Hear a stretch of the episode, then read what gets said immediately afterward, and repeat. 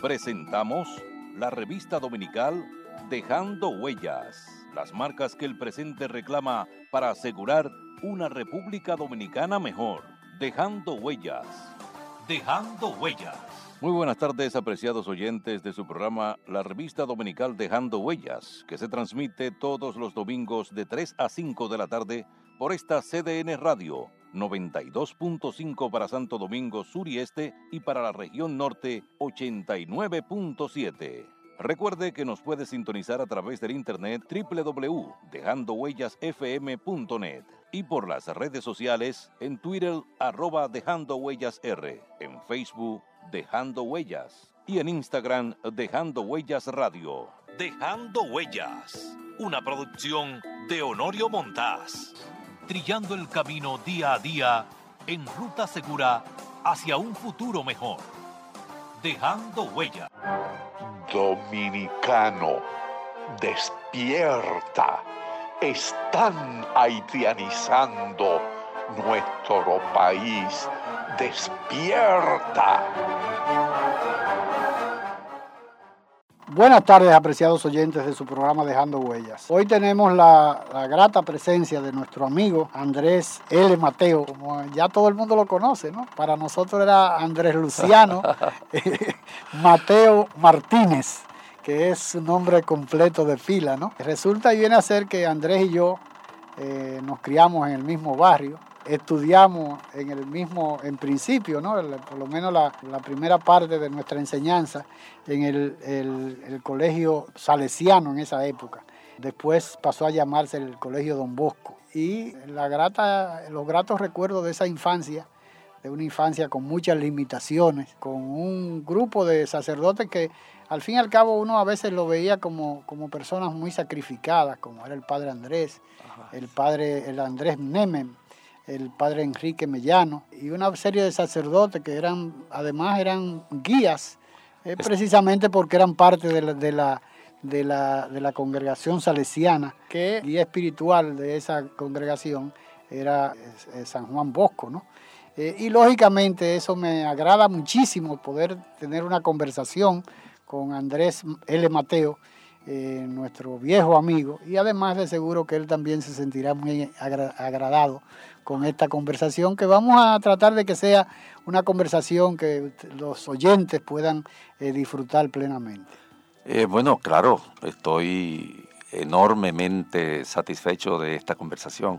Uno recuerda eh, aquellas formas de existencia casi con nostalgia, porque en el fondo la ciudad era todavía pequeña como, como un pañuelo todo el mundo tenía interactuación social y San Juan Bosco se puede decir que era el centro de la capital. Allí iba a parar no solo por el tipo de enseñanza que se impartía, sino porque San Juan Bosco era una posibilidad de jugar pelota, de ir al Teníamos el oratorio Don Bosco. De socialización. además de eso, además de ser el sitio de, de, practicar deporte, se practicaba baloncesto, claro. se eh, practicaba fútbol. Fútbol, por primera vez se vio fútbol aquí. Los salesianos, eh, tanto en Moca como en Dajabón, eh, tenían cancha de, fútbol. De fútbol. Y eran de los, de los, de los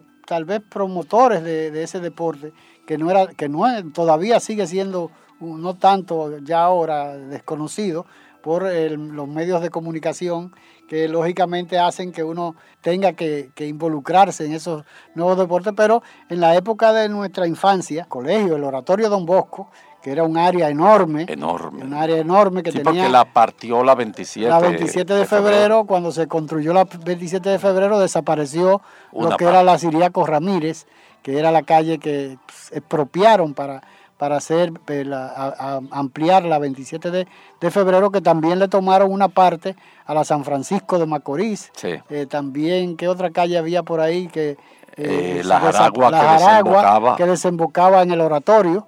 de manera que tal vez mucho, y una parte de la Roco Cochillo también se fue.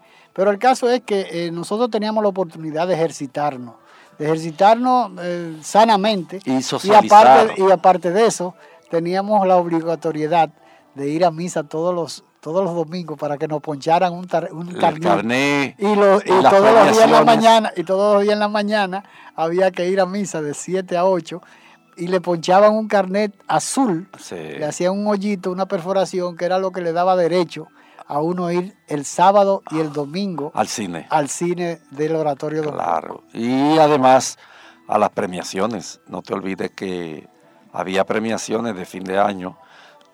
La acumulación de estas eh, pequeñas marcas en el carnet te daban una cantidad de puntos para tú eh, obtener objetos que eran muy sencillos, muy simples en aquella época pero que tenían algún valor para nosotros. En mi caso particular, yo he sido profundamente afectado por esa etapa de la vida, tanto así que una parte importante de mi narrativa, de, de mis novelas, por ejemplo, transcurren, o en el caso de mi primera novela que se llama Pisar los dedos de Dios, transcurre íntegramente en el Colegio San Juan Bosco. En el colegio Totalmente. San Juan Bosco, Mi la narración de esa primera novela mía, Pisar los dedos de Dios. Pero también mi última novela, El violín de la adúltera, transcurre una parte eh, de ella, una parte muy significativa, por cierto,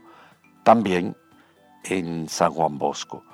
Eh, lo que quiere decir que desde el punto de vista de mis referencias espirituales, desde el punto de vista de mis vivencias, desde el punto de vista de mi proceso formativo, que fue un proceso formativo que le debe mucho a estos curas, a algunos de los cuales tú mencionabas ahorita, y que actuaban como preceptores de quienes en aquella época prácticamente desenvolvíamos nuestra vida allí. Claro, porque uno tenía la, necesidad de primero de llegar a las siete y media de la mañana, antes de las siete y media, para eh, asistir a misa, si no estaba, eh, tenía problemas serios con los curas. Pero aparte de eso, eh, había una socialización. yo, yo no sé si tú recuerdas, bueno, sí lo comentábamos hace unos días, que nosotros troquelábamos las hostias, las hostias a cambio de que nos dieran la plantilla donde, de donde hacían las hostias, eran una planilla como de, 11 por 14 pulgadas, algo así. Y sobraba entonces quedaba todo, los recortes. Los recortes eran, eh, las hostias caían eh, en un receptáculo y la, la, planilla donde se ponchaban las hostias eh, nosotros nos la, nos la daban a cambio del trabajo que realizábamos. Y nos la comíamos y era a, base de chocolate y, miel de abeja y, unos guineos que habían en el sótano. Ah, que, Siempre también nos daban a veces eh, guineo con pan. Sí. Yo recuerdo que te daban un pan con un guineo, sobre todo cuando tú ibas a la misa temprana. En fin, era y luego había, muchas opciones de desenvolver la vida. y además que nosotros estábamos, eh, tú y yo, no, no, no veníamos de una clase media. En esa época no existía, no, existía clase media. No, había una sociedad muy polarizada. Muy, polarizada, había clase baja y, clase alta. Yo recuerdo, en la esquina de mi casa, no sé si tú recuerdas, vivía una, una amante de, Francisco Martínez Alba. Ah, sí. Que quedaba en la Rocco Cochillo, esquina San Juan Bosco. Y yo tenía la dicha de que ellos tenían una hija que era de mi misma edad y habíamos hecho una, había una empatía entre nosotros dos, casi de hermanos, y ella, si no había, si yo, yo, como me decían, no estaba ahí, no comía, que para mí era una bendición, ¿no? Tenía por lo menos esa segura, ¿no? Pero la verdad es que uno vivió eh, una época eh, difícil, pero además con, con unos valores, que es donde quiero llegar, que nosotros realmente ahora mismo añoramos. que la sociedad dominicana y el que, el que lee regularmente a Andrés L. Mateo eh, podrá decir, y esta persona que lee, que perdón, esta persona que escribe, habrá, debe, tendrá una, una solidez moral eh, y de formación para poder. Y la verdad es que eso, de ahí. Eh, de ahí es donde viene, de una formación. Yo no tengo la menor duda de eso. Pero además, eh, no solo en lo que respecta a referencia o conducta ética, sino en el caso mío, incluso las preocupaciones intelectuales. Tu eh, madre era, maestra, ¿no? Maestra, que no, pero eran, no eran profesores, eran maestros, en esa sí, época. que era muy honorable claro, serlo. serlo. Pero que en mi caso particular, eh, los primeros libros de historia del pensamiento, de filosofía que yo leí en mi vida, los obtuve de los curas de los, salesianos. salesianos, sí. Mis conversaciones con el padre eh, Enrique, por ejemplo, eran eh, conversaciones constructivas. Yo viví esa atmósfera de socialización porque lo que decíamos ahorita es lo que le da validez a, a esa etapa. No era solo el- la catequesis, No, no era solo poder eh, sí, porque ahí, jugar pelota. ahí no se rezaba solamente, como, la- como muchos colegios. Era ¿no? todo el proceso de socialización. No, pero además tenían la escuela de arte y oficio La que quedaba al lado, al mismo lado, de la, en la parte de la San Juan Bosco, al lado del, del teatro, de, Y- perdón, y del toda- tanque de acueducto. Y toda la vida eh, Ahí estaba el maestro Tábaro, Tábaro. el maestro Vaz, que daba música. El maestro Tábaro que lo que daba era, era metalmecánica, ¿no? Sí, era un italiano que era Mucho especialista. tiempo lo trajeron los salesianos. Sí, Y eran, eh, porque había un grupo, además había una parte de la educación que nos, que nos daban. Toda la tradición salesiana en el mundo americano, y esa es una, una pequeña deuda que se le debe a Monseñor Pitini, una figura muy vinculada a Trujillo, pero que usó eh, sus relaciones con Trujillo para fortalecer la oferta tradicional que en materia de formación laboral los salesianos han esparcido por el mundo. Quizás en el país, acabo- yo hace poco leí una pequeña biografía que escribió un italiano sobre Monseñor Pitini, que me yo ni sabía que existía. Yo he escrito sobre Pitini porque tuve la experiencia de que él hizo mi confirmación. Pero yo no sabía que existía una... Porque él fue arzobispo de, de Santo Domingo durante muchos Claro, años. y era un hombre, ¿te acuerdas? Sí, no, muy vinculado muy a. Trujillo. Era aquel bien. hombre flaco, ciego, con Era unos, un hombre unos esque- lentes negros. esqueléticos, ¿no? Totalmente tipo- esqueléticos. Un sí. tipo que yo recuerdo que la, la la primera vez que lo vi que fue a la, a la iglesia San Juan Bosco, que lógicamente nos convocaron al colegio completo. Y recuerdo que cuando, cuando llegó por la puerta principal, uno como que sentía que era una persona tan frágil que podía en cualquier momento Morirse. morirse, ¿no? Eh, Bueno, Pitini aparece en una de mis novelas, en mi novela eh, Pisar los dedos de Dios. Él aparece como personaje porque eh, yo también recuerdo ese momento en que él lo presentaron.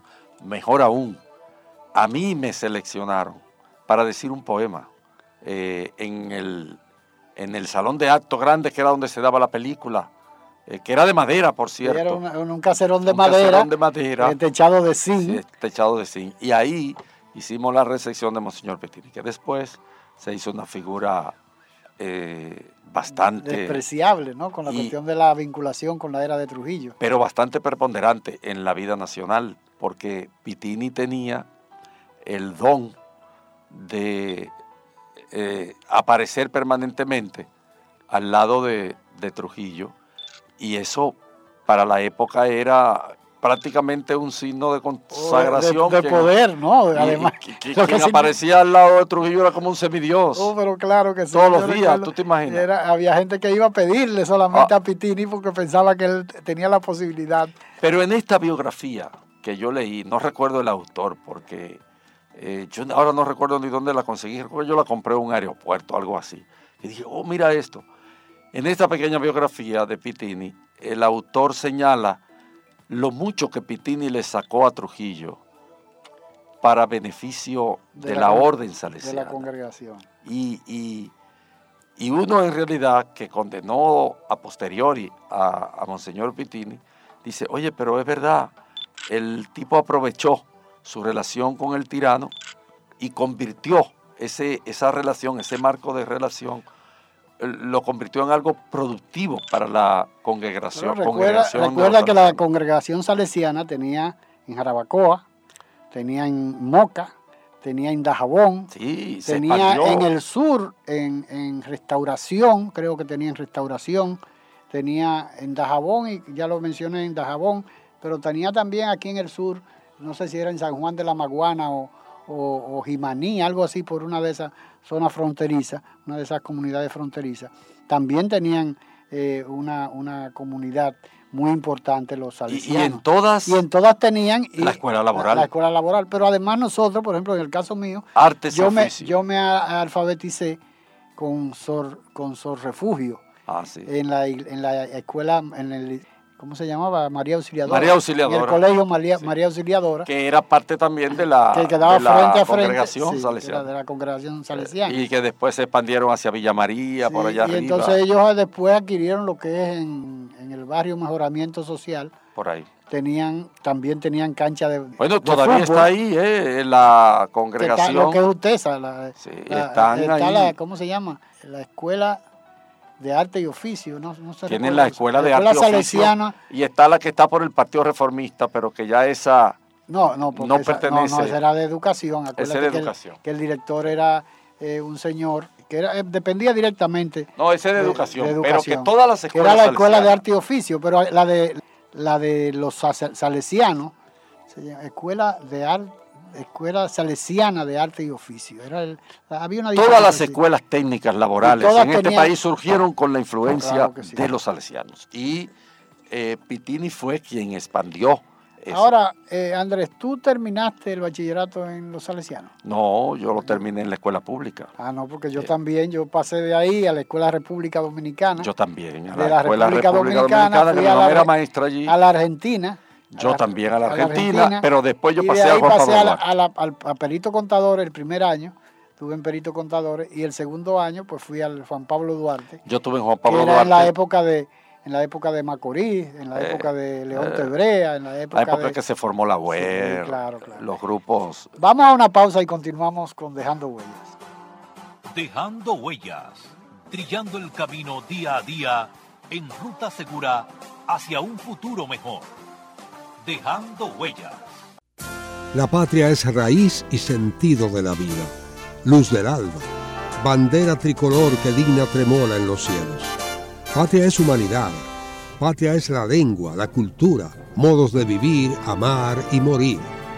Patria es solidaridad, patria es la tierra y su gente, el tributo y la ofrenda de nuestros mártires, el decoro y la libertad de no tener amos ni ser esclavos. Patria es nuestra música, nuestros bailes y danzas, nuestras costumbres, nuestras cosechas, nuestro ancho mar, nuestros bosques y ríos. Patria son nuestros amores, el ensueño, la llovizna sobre el rostro de una niña, las iguas y los almendros, la palabra alta, grande y clara de nuestro destino. Un mensaje de Dejando Huellas. Juan Pablo Duarte, digno siempre de admiración y respeto, hablaba así. Nuestra patria sabe a sangre y un grupo de dominicanos indolentes hacen de nuestro país una cueva de traidores. Ya preparen nuevamente los cañones, aquí se peleará con más fuerzas para sacar a los invasores. Juan Pablo Duarte, un mensaje de dejando huellas.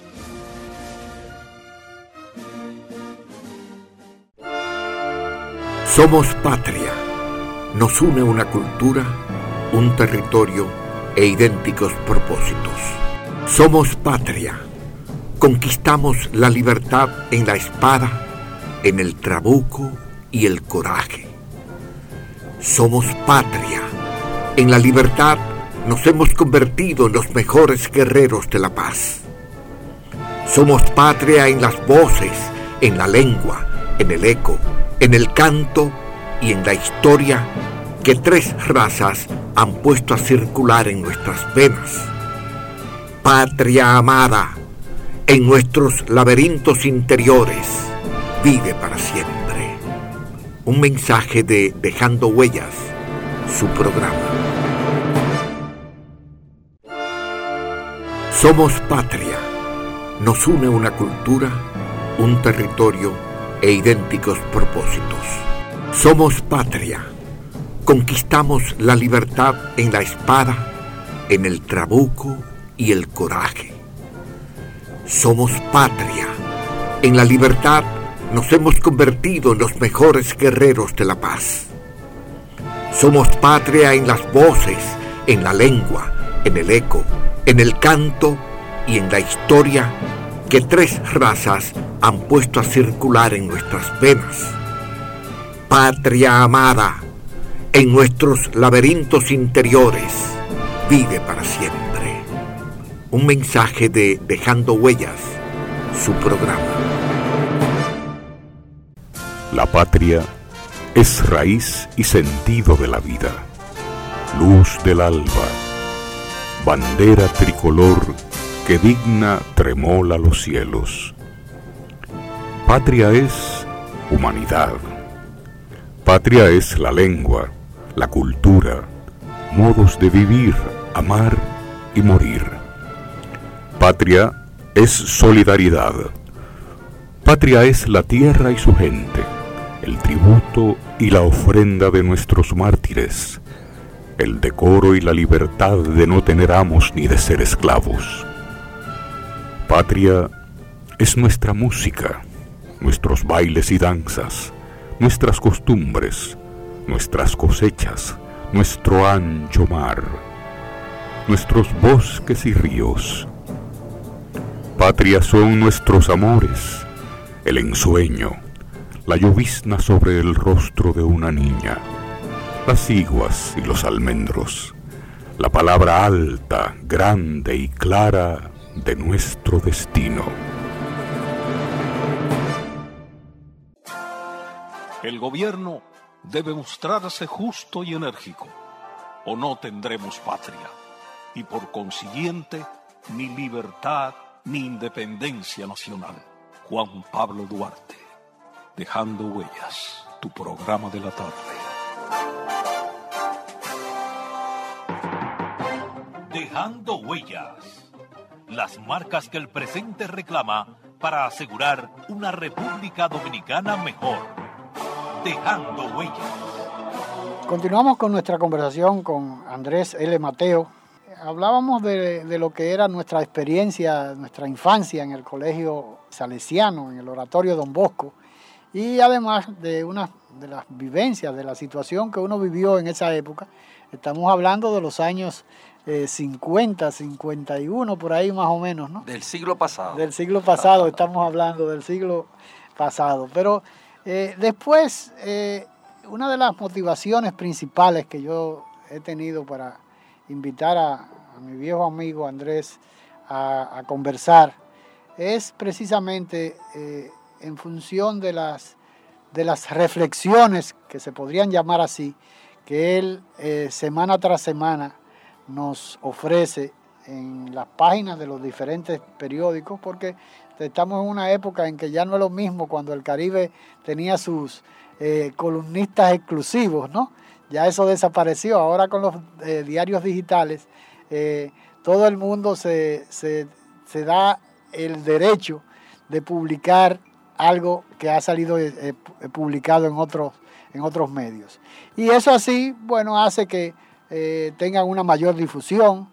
Eh, yo creo que llega a un, a un mayor público, eh, porque no todo el mundo tiene la capacidad de leer los medios escritos, impresos, pero sí una gran parte tiene la posibilidad de accesar a los medios digitales y poder disfrutar de, de una, de un buen artículo, de una reflexión, de, un, de una opinión eh, bien consensuada pero al fin y al cabo yo creo que es una contribución para eh, socializar las ideas.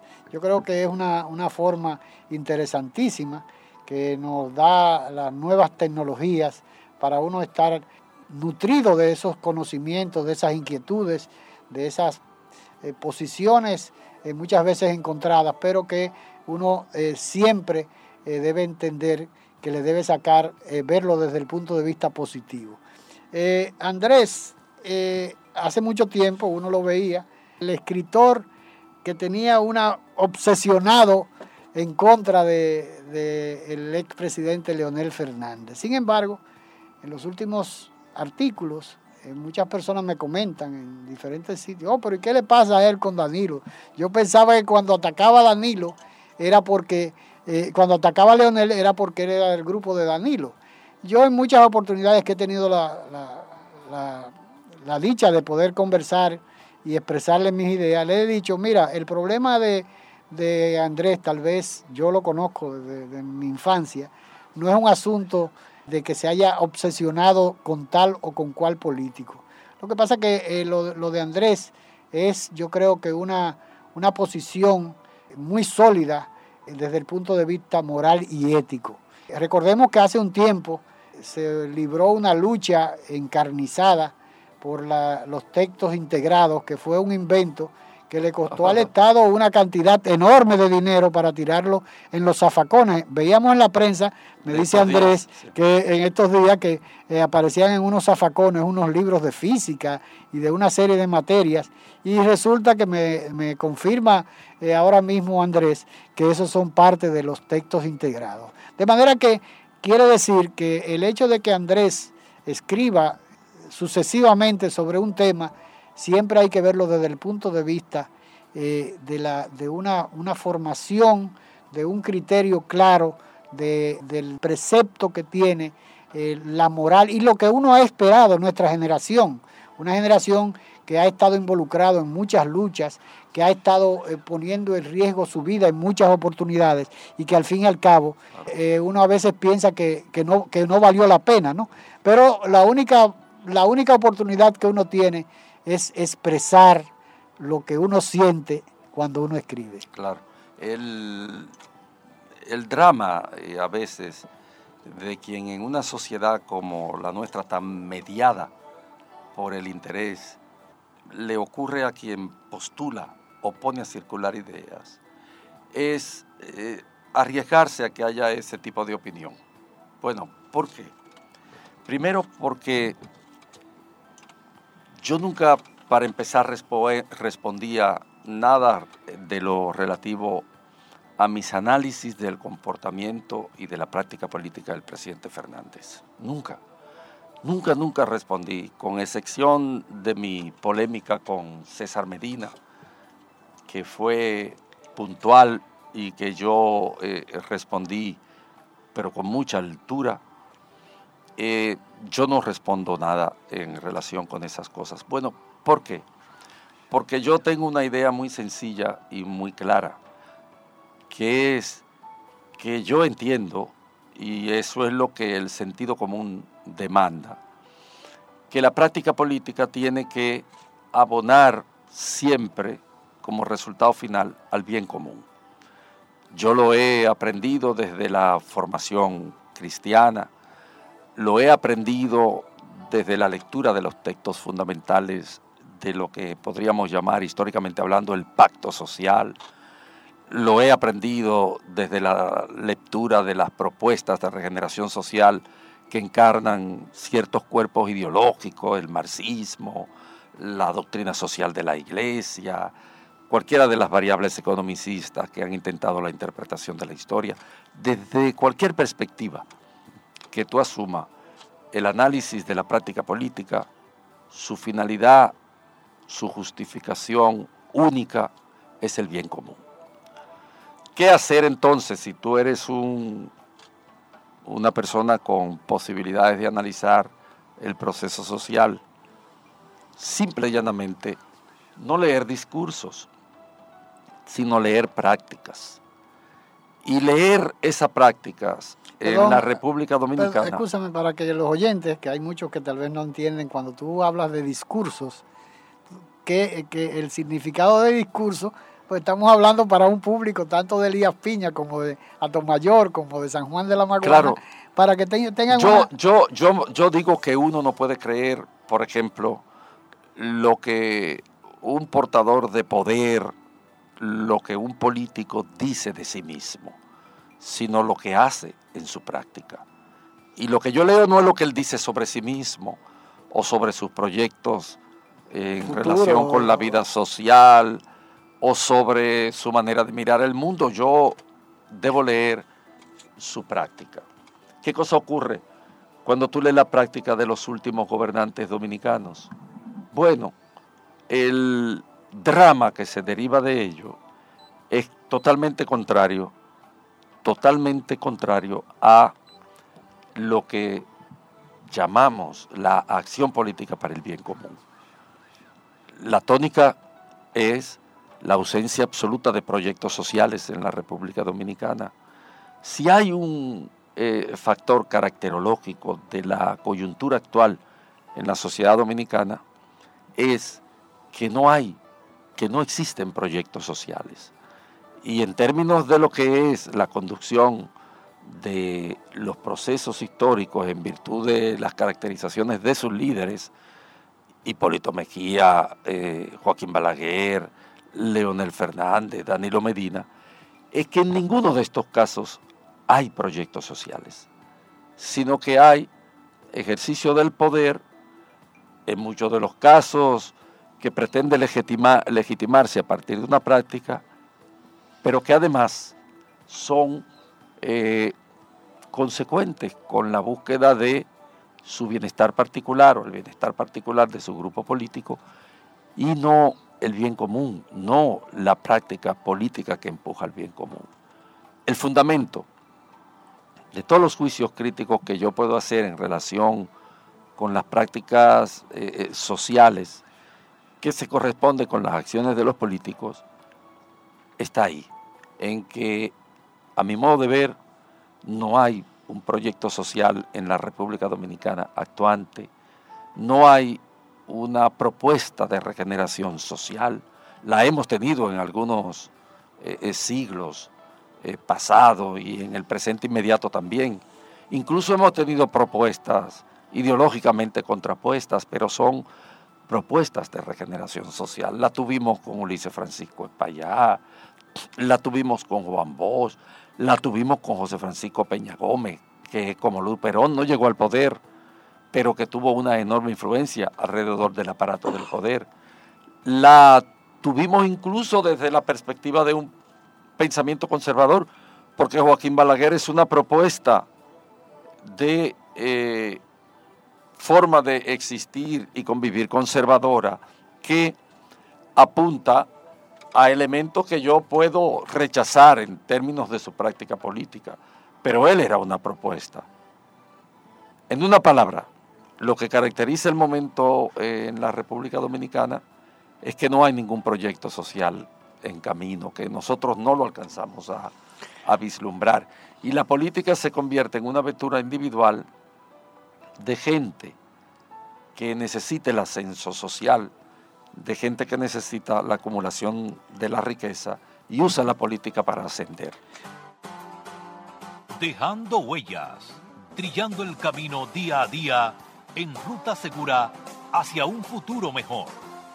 Dejando huellas. La patria es raíz y sentido de la vida. Luz del alba, bandera tricolor que digna trémola los cielos. Patria es humanidad Patria es la lengua, la cultura, modos de vivir, amar y morir. Patria es solidaridad. Patria es la tierra y su gente, el tributo y la ofrenda de nuestros mártires, el decoro y la libertad de no tener amos ni de ser esclavos. Patria es nuestra música, nuestros bailes y danzas, nuestras costumbres, nuestras cosechas, nuestro ancho mar nuestros bosques y ríos. Patria son nuestros amores, el ensueño, la llovizna sobre el rostro de una niña, las iguas y los almendros, la palabra alta, grande y clara de nuestro destino. Un mensaje de Dejando Huellas, su programa de la tarde. Apoyemos a aquellos que quieren hacer más, que se atreven a cambiar las cosas. Banco BH de León. Cambiemos el mundo, mejorando el tuyo. Grupo Punta Cana ha sido pionero por 45 años en el desarrollo del turismo sustentable con iniciativas innovadoras en prácticas medioambientales para el bienestar de la zona y sus habitantes. Entre sus iniciativas están programas de reciclaje, investigación medioambiental, cuidado costero y producción de hortalizas orgánicas. Información al 809-959-9221. Grupo Punta Cana, pioneros del desarrollo sustentable que los trabajos de la construcción las obras de infraestructura y el turismo que se devuelvan a los dominicanos. El bienestar debe ser para todos los dominicanos. Un mensaje de Dejando Huellas, tu programa de la tarde. Duralet, set let. La ley es dura, pero es la ley. Apoyemos la sentencia 0168-13 de nuestro Tribunal Constitucional del 23 de septiembre del 2013 que define quién es dominicano. Por nuestras futuras generaciones, por tu país, viva la República Dominicana. Un mensaje de Dejando Huellas, tu programa de la tarde. Patria hermosa siempre será. Mientras no se escarmiente a los traidores como se debe, los buenos y verdaderos dominicanos serán víctimas de sus maquinaciones. Juan Pablo Duarte, Dejando Huellas, tu programa de la tarde.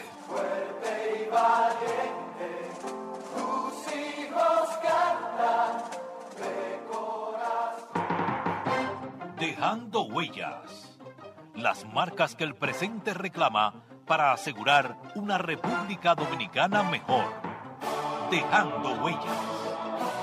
Ahora, eh, Andrés, hay una situación que uno eh, a veces, nosotros como hablaba ahorita, era, somos eh, parte de una generación que ha invertido mucho tiempo, que ha consumido mucha energía en un proyecto ideal de lo que pudo haber sido nuestra, nuestra sociedad. Nosotros somos fruto de, de la época post, eh, después, después de la caída de Trujillo, y nos permitió acumular una enorme cantidad de, de- de idealismos ¿no? alrededor de nuestro de cada uno de nosotros ya fuera eh, eh, cívico o catorcita que eran quienes se dividían la, la juventud después de la caída de Trujillo realmente pero todos teníamos el fin común de que queríamos una, un país libre independiente con una con unos valores eh, eh, morales que nosotros habíamos aprendido. Yo recuerdo que tú y yo, cuando estábamos necesariamente eh, en, en el, en el Liceo República de Argentina o en la, en la, en el- en la, en la Escuela República Dominicana, el- había la, la obligación de uno, por lo menos, eh, detenerse ante el, el himno nacional, ante la bandera nacional, ante los símbolos patrios, pero no solamente eso, sino que había una serie de valores que te, que te lo inculcaban, no importa que fuera el libro Meditaciones Morales de María Martínez o de quien, o de quien fuera que lo escribiera, ¿no? O, o cualquier otro libro, o- o- o el que fuera, ¿no? Pero al fin y al cabo te daban unos principios morales que eh, uno tenía que aceptarlo como bueno y válido, aunque eh, estamos en una época en que todo es cuestionado, ¿no? Y todo se vive cuestionando. Ahora estamos viendo que se te habla, que un funcionario público habla de que se debe eh, eh, permitir el consumo de drogas.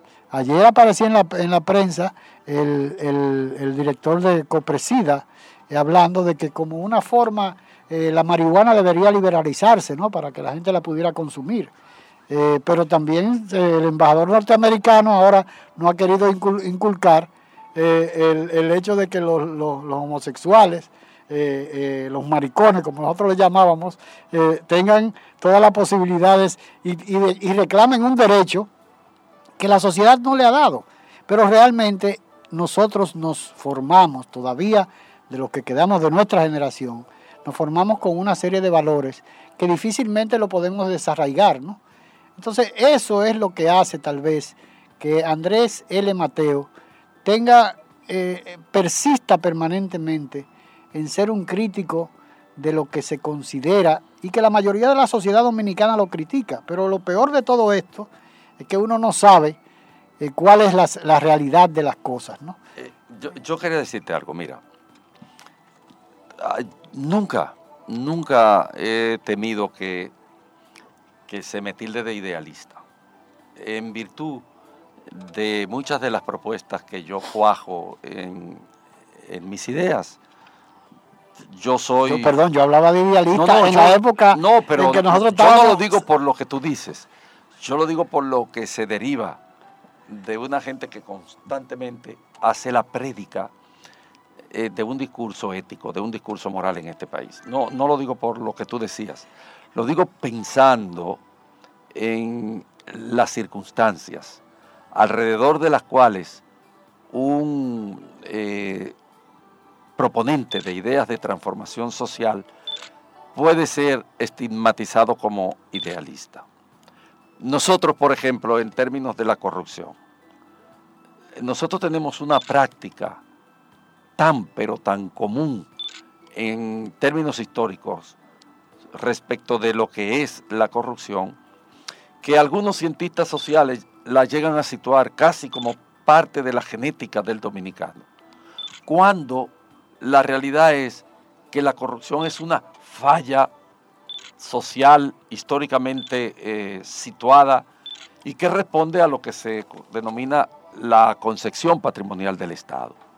Ahora, cuando algo es tan común, cuando algo se presenta como común, la gente lo va eh, legitimando poco a poco y lo termina por aceptar. Bueno, ¿cuál es el planteamiento? El planteamiento es tan simple como preguntarle a alguien, pero no somos los dominicanos capaces de construir una sociedad decente, una sociedad donde haya un régimen de consecuencias, porque ninguna sociedad es pura y nadie hace un discurso de deseo sobre la conducta de los seres humanos. Eh, los seres humanos son como son, no como deberían ser, pero hay eh, eh, reglamentaciones, hay leyes, hay justicia, y eso se supone que sea una forma de normar la interactuación social. Ahora, en un país donde los paradigmas, los modelos de los triunfadores son marrulleros, son ladrones, son cínicos, obviamente que el paradigma que se va a reproducir en el orden social es la legitimación, porque el paradigma, el modelo es, sin ninguna duda, un modelo fallido, un modelo de farfullero, de ladrones, de marrullero, de políticos enganchados a, a- a- a empresarios, eh, en fin. Porque... O profesionales, o profesionales enganchados a políticos. a ¿no? políticos. Porque cuando en el orden social los triunfadores, esos son los valores que riegan hacia la base, la reproducción de la delincuencia, del crimen, se multiplica al cubo. La realidad es esa. Tan simple como que nosotros tenemos derecho a formar una sociedad en la que la interactuación esté normada por un régimen de consecuencias. Las sociedades de mayor desarrollo no es que no tengan una manifestación de la delincuencia política o social. Las sociedades de mayor desarrollo no es que no tengan una eh, manifestación de la corrupción, no es que no haya funcionarios corruptos, es que tan pronto esos hechos toman la dimensión social, entonces, si es una sociedad de primer orden, opera con el correctivo correspondiente que se llama régimen de consecuencias. En Francia, por ejemplo, ahora mismo lo que hay en España. Yo le veo, oigo mucho y veo los noticieros españoles.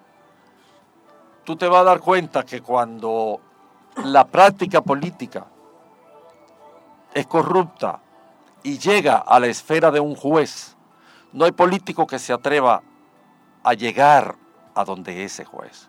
Ese juez es enteramente soberano y usted puede ser del partido y usted puede ser el presidente de la Generalitat como Puyol, por ejemplo. Pero cuando la coge el juez Alaya, la jueza Alaya, o cuando lo coge el juez Franco, usted está frente a un régimen de consecuencias, usted está frente a la justicia. Pero cuando en un país como el nuestro un tipo capaz de robarse miles de millones y no le pasa nada porque tiene vinculaciones políticas. Cuando un político puede convertir la justicia en un paraguas para que lo proteja de la impunidad y apropiarse de todo el sistema jurídico de una nación para quedar indemne, entonces se justifica que yo y cualquier otra persona preguntemos, no tenemos derecho a vivir en una sociedad decente, no tenemos derecho a soñar con una sociedad en la que un funcionario público eh, no se robe un porcentaje apreciable de la felicidad ciudadana a través de la corrupción. De eso se trata, es tan simple como es. Dejando huellas, trillando el camino día a día en ruta segura hacia un futuro mejor. Dejando huellas. Que le devuelvan el campo a los dominicanos ya. Un mensaje de Dejando Huellas, tu programa de la tarde. Manu, atiende cómo se oye cuando uno llega aquí a Nueva York. Ladies and gentlemen, welcome to New York. Manu, oye el software. Álvaro. Manu, oye esta gente haciendo coro aquí en Nueva York. Manu, óyeme bebiéndome este refresquito. Ey, loco, pero tú lo vas a gastar todo en roaming. No, Manu, es que él tiene el roaming de Viva a precio de llamada local. Actívalo tú también para que hables y navegues 3G en Estados Unidos sin gastar de más. Viva, estamos de tu lado. Condiciones aplican. No hay que ser profeta ni adivino. Esto lo dijo el presidente Balaguer en 1995. Pido permiso a esta concurrencia para referirme a algunos temas de actualidad fuera de récord. En los últimos días o en los últimos meses ha aparecido en el escenario nacional un movimiento nacionalista.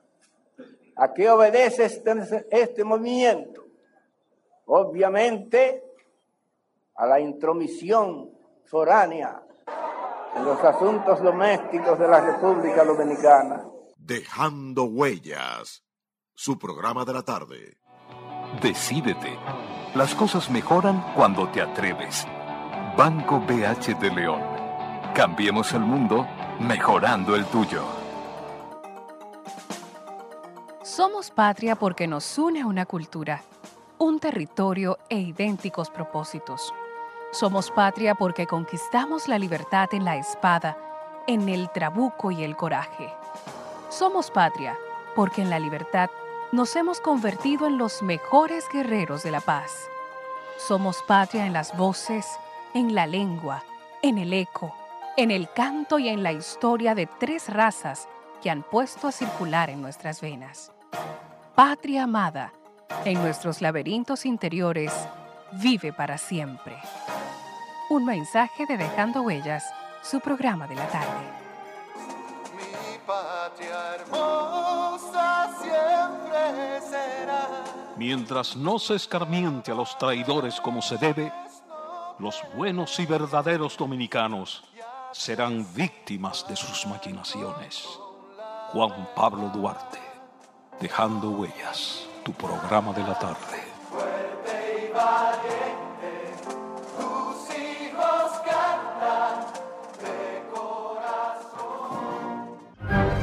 Dominicano, despierta. Están haitianizando nuestro país. Despierta. Juan Pablo Duarte, digno siempre de admiración y respeto, hablaba así. Nuestra patria sabe a sangre y un grupo de dominicanos indolentes hacen de nuestro país una cueva de traidores. Ya preparen nuevamente los cañones. Aquí se peleará con más fuerzas para sacar a los invasores. Juan Pablo Duarte, un mensaje de Dejando Huellas.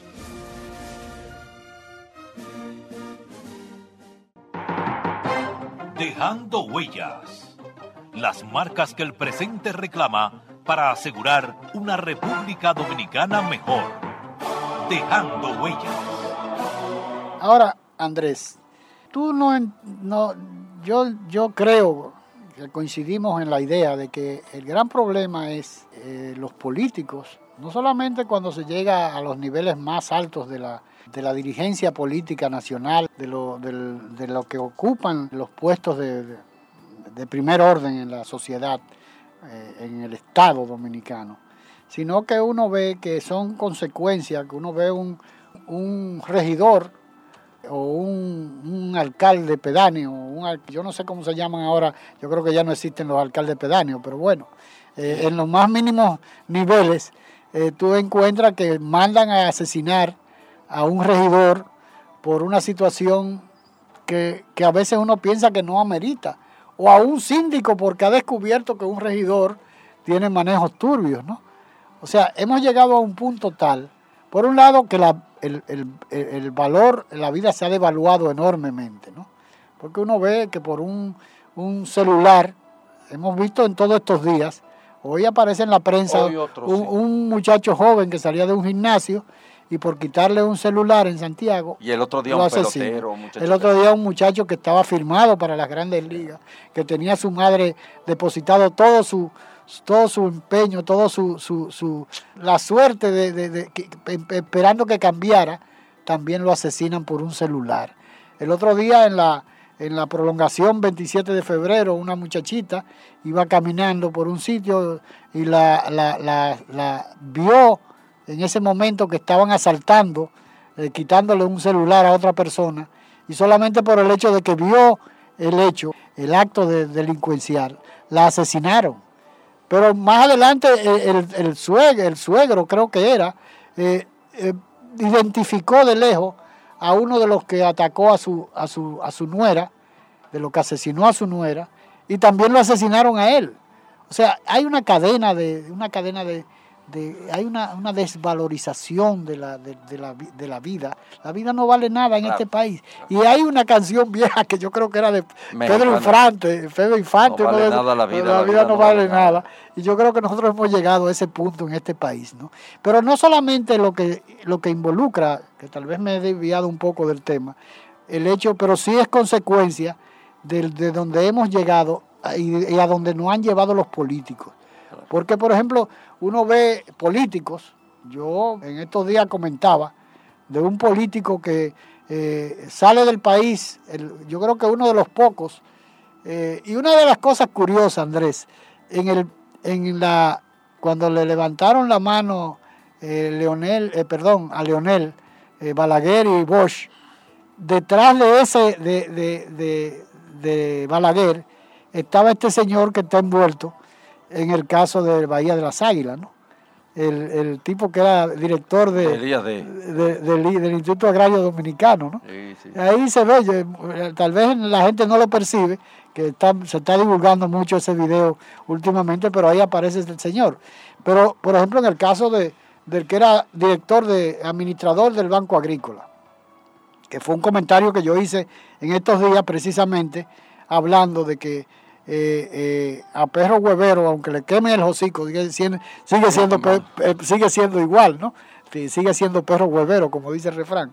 Esto pasó con el que era administrador del Banco Agrícola en el 96, creo que fue, que ahora es senador por, por Elías Piña, que Apellido Roa. eh, ¿cómo es el apellido? Roa. Roa, sí, bueno. El caso es que este señor fue el único de los, de los pocos que fueron sometidos en el gobierno al, en- al entrar Bala- eh, Leonel al gobierno. Sin embargo, sin embargo, tiene tres periodos consecutivos como representante ante el Congreso del- de, Elías Piñas, ¿no? Pero resulta que fue de los primeros que salió a relucir, que cambió de parecer porque hasta ese momento apoyaba a Leonel Fernández, pero de la noche a la mañana pasó a apoyar a eh, eh, Danilo Medina en la modificación de la Constitución. Eh, bueno, eso- Sánchez Roa, me Sánchez Roa, eso, es Sánchez lo, Roa. eso es lo que Entonces- llaman entonces- pragmática ahora. Entonces, eh, eh, son prácticas que uno pues no dice... fue solo él, Eddie Mateo, el de Barahona, era un leonelista furibundo y hecho Claro, no, no, pero, pero no. cogió la de Villadiego. No, yo digo de Sánchez Roa porque fue el primero, ¿no? Y el de Santiago, el el de, la Vega, de Santiago, el de no. la Vega, no, eso siguieron después del discurso. Eso fueron después del discurso el de Santiago que lo, convencieron. Parece que le, le- salpicaron con una con agua bendita, ¿no? Y, y ellos cambiaron de parecer. Le hicieron un Agua ensalme. bendita. Agua- Pero el caso es que los políticos son eso. Eso es lo que no ha demostrado Bueno, la eh, lo que lo que uno no tiene que naturalizar, porque o generalizar. naturalizar en la mente es que un político tiene que ser eso.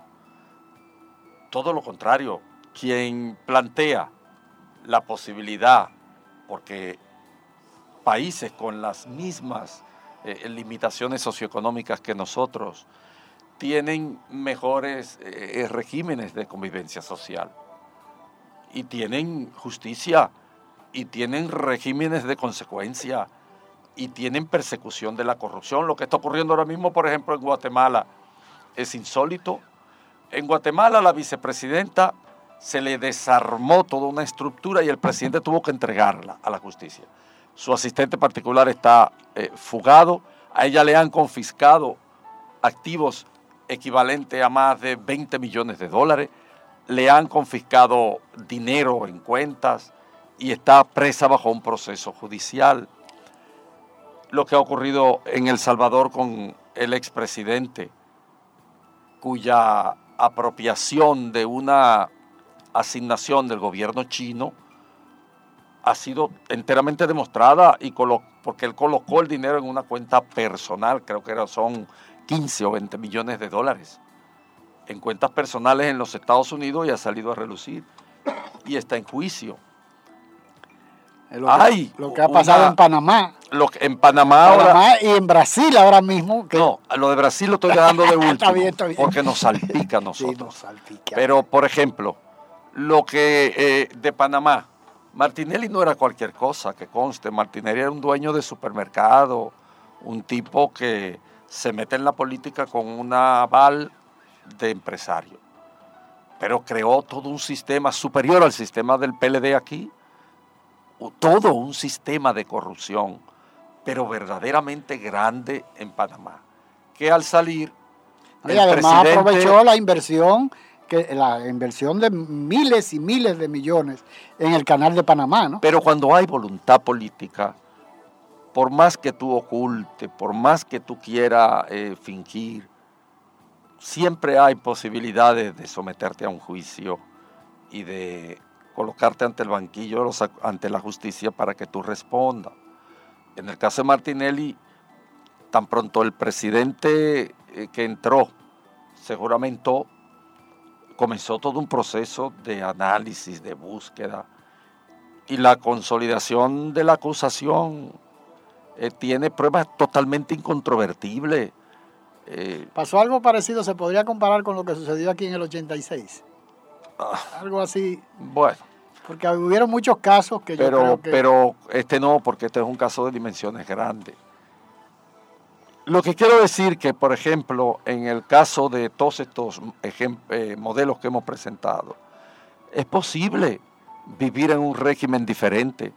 No es posible que los funcionarios se lo sigan robando todo y que no pase nada, pero que además sea en la cara de todo el mundo, que no haya una sola acción, una sola acción de la justicia. ¿Quién ha sido aquí condenado, sometido a juicio?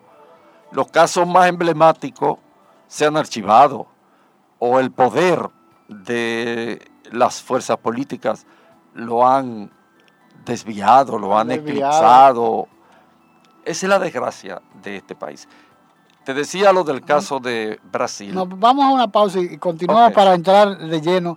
Pero antes de eso, yo creo que hay ejemplos que no puede uno echar de lado, porque no solamente son en, en estos países latinoamericanos que, ha- que han sucedido situaciones que uno se escandaliza y que, bueno, en Argentina con el asunto este del fiscal que eh, todavía no está bien, bien, bien claro si fue que se suicidó, si fue que lo mataron, si fue que hubo algo de, de los, de los organismos O de inteligencia de los organismos de inteligencia, pero al fin y al cabo hay escándalo, por ejemplo, con eh, el hijo de la, de la, de la, de la presidenta de, de Chile, que ha sido uno de los países...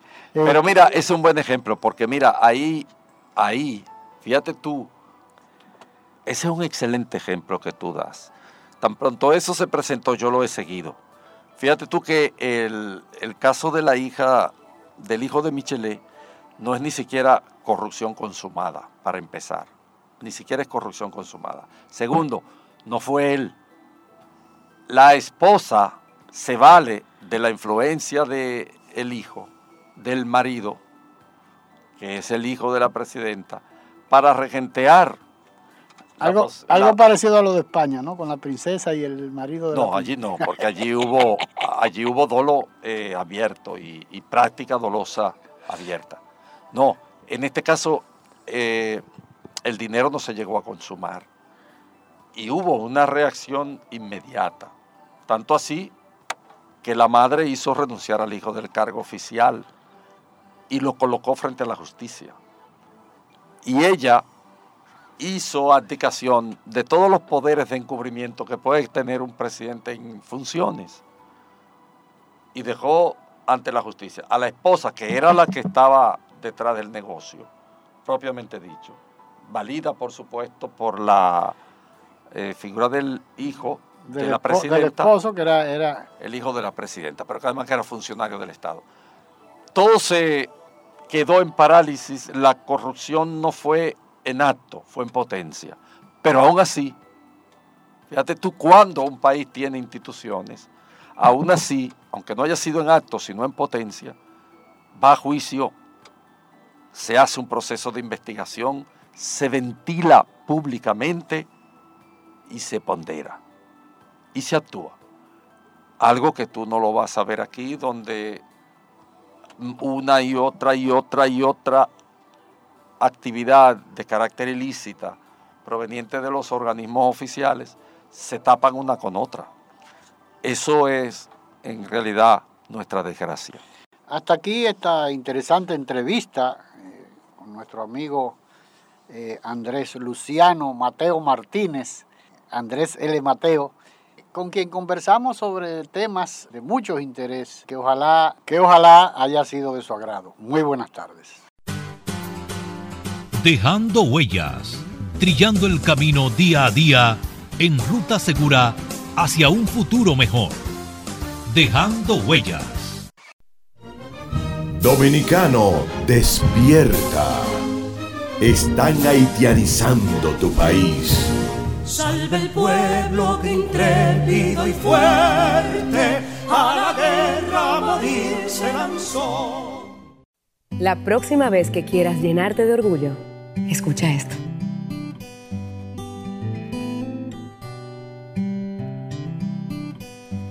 Yo soy isleña y vengo de Quisqueya. Pero un buen amigo le dice la bella. Y es que mis raíces vienen de esta tierra y pa' que no lo sepa estoy enamorada de ella. Yo soy isleña y vengo de Quisqueya. Y en mi principio llevo su bandera. Y es que no hay cariño nada que se parezca y pa' que no lo sepa dónde vaya. Siempre seré de ella. Yo me siento orgulloso de ser dominicano. Yo lo digo con orgullo. Soy dominicano. Tenemos una magia especial que todo el mundo la siente. De gente única. Yo no cambio este país por nada. Para mí es un honor decir que soy de aquí. Yo no cambio mi merengue ni, ni mi alegría. Nadie se ríe más bonito que un dominicano. Una isla llena de sueños que hace que el que llegue se quiera quedar. Ten fe en tu país.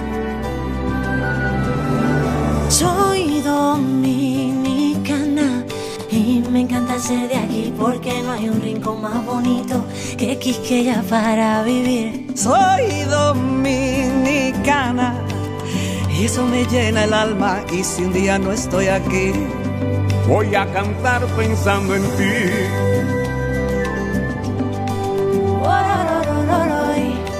Tierra querida.